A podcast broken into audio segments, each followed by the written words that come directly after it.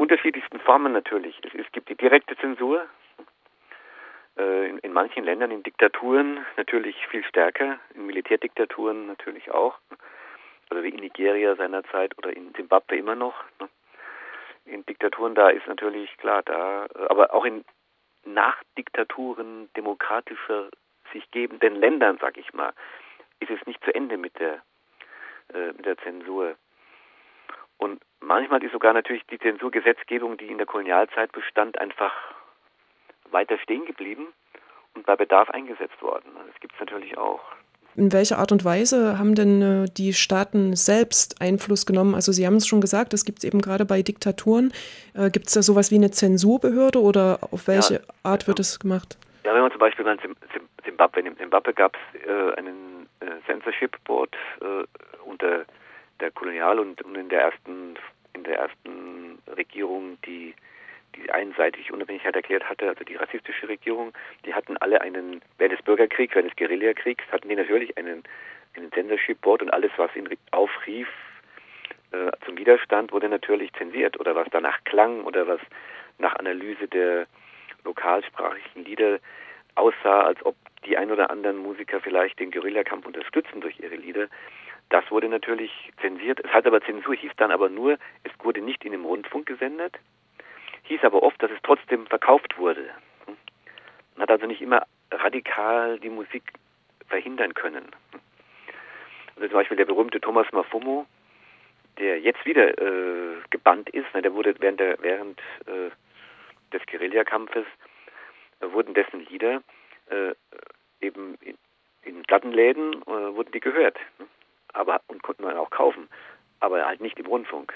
Hm. Das heißt, es war auch nicht unbedingt ähm, so weit verbreitet, dass die Musiker selbst verfolgt wurden oder inhaftiert wurden? Ja, das gab es immer wieder auch in verschiedensten Ländern, verschiedensten Zeiten. Aber jetzt, wenn wir nochmal bei dem Zimbabwe-Beispiel bleiben, war die Gefahr, ist fast jetzt größer gewesen, äh, dass zum Beispiel Thomas Mafumo, der äh, dann auch die Mugabe-Regierung angegriffen hat mit einem ganz berühmten Lied, das hieß Corruption, dass er dann bald äh, bedroht wurde von der Regierung und irgendwann mal hat er dann die, die Flucht ins Exil in die USA lieber, also ist er lieber den Weg gegangen, als weiterhin äh, unsicher zu sein, ob ihm was passiert. Also es ist schon, es ist immer so an der Kippe, dass meine Musiker wurden auch eingesperrt in, in manchen Ländern für bestimmte Perioden. Sogar der berühmte Franco Lambo Macchiade aus dem Kongo wurde von Mobutu mal eingesperrt angeblich wegen Obszönitäten, aber natürlich um, das war eigentlich eine Machtsache, dass so ein berühmter Musiker wie der Franco, dass er ja nicht wagt, irgendwie gegen die Diktatur aufzumucken, hat, er, hat ihm der Mobutu mal gezeigt, ich bin doch mächtiger als du. Anders als, als zum Beispiel die, die, die anderen Medien. Ich meine, damals in, wir liest Zeitungen in, in Kongo, relativ wenig Leute. Man hat natürlich auch die Musiker eingesetzt, das ist ja auch eine, andere, also eine Zensur auf anderer Seite, eine positive, nicht positiv, aber eine, eine Zensur. Man, man, hat sie eingesetzt für die Wahl. Zum Beispiel hat der Mobutu gesagt, jetzt singt ihr ein Lied zu meinen Ehren, zu meinem Lob, damit ich die Wahl hoch, auch haushoch gewinnen kann. Also hat er dann gesagt, hier, du machst eine Platte und dann hat er zu dem anderen berühmtesten Musiker, zum Rochero, gesagt, du machst auch eine Schallplatte. Und dann gab es dann gleich zwei Schallplatten, die Mobutu äh, loben mussten. Ne? Da gab es gar keine Wahl. Mhm.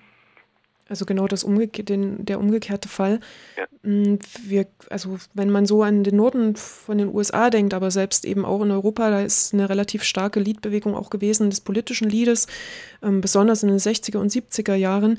Ähm, gibt es denn sowas ähnliches auch auf dem afrikanischen Kontinent zu beobachten?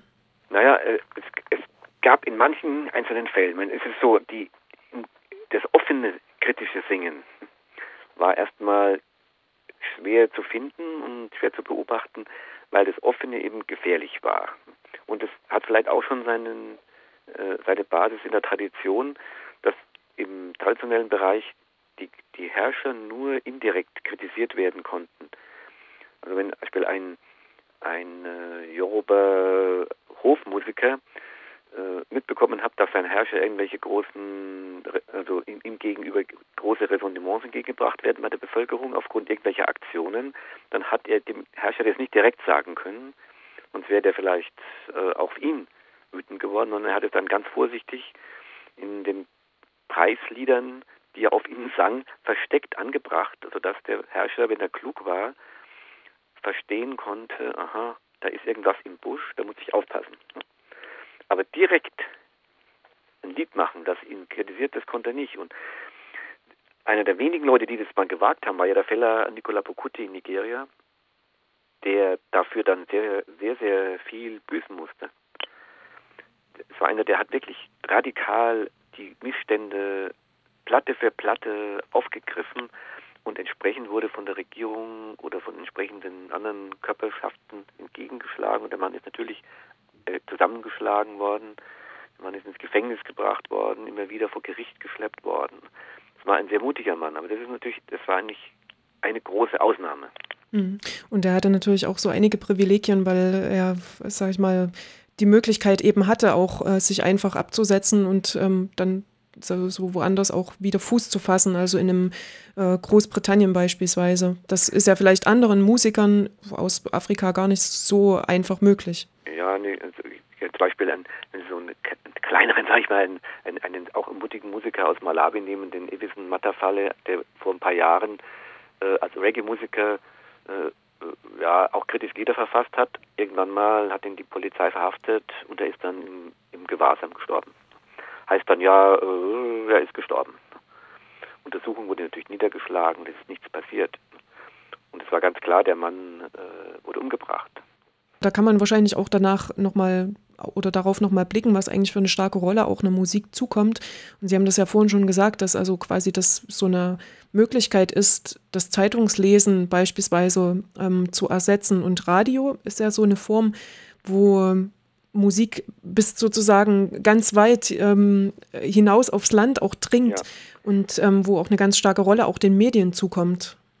Das Radio, wenn ich jetzt ein Land, wo ich auch länger mich aufgehalten habe, in Sierra Leone nehme, äh, das staatliche Radio war in den 80er Jahren das dominante Radio noch. Inzwischen sind ja viele Privatradios auch überall entstanden.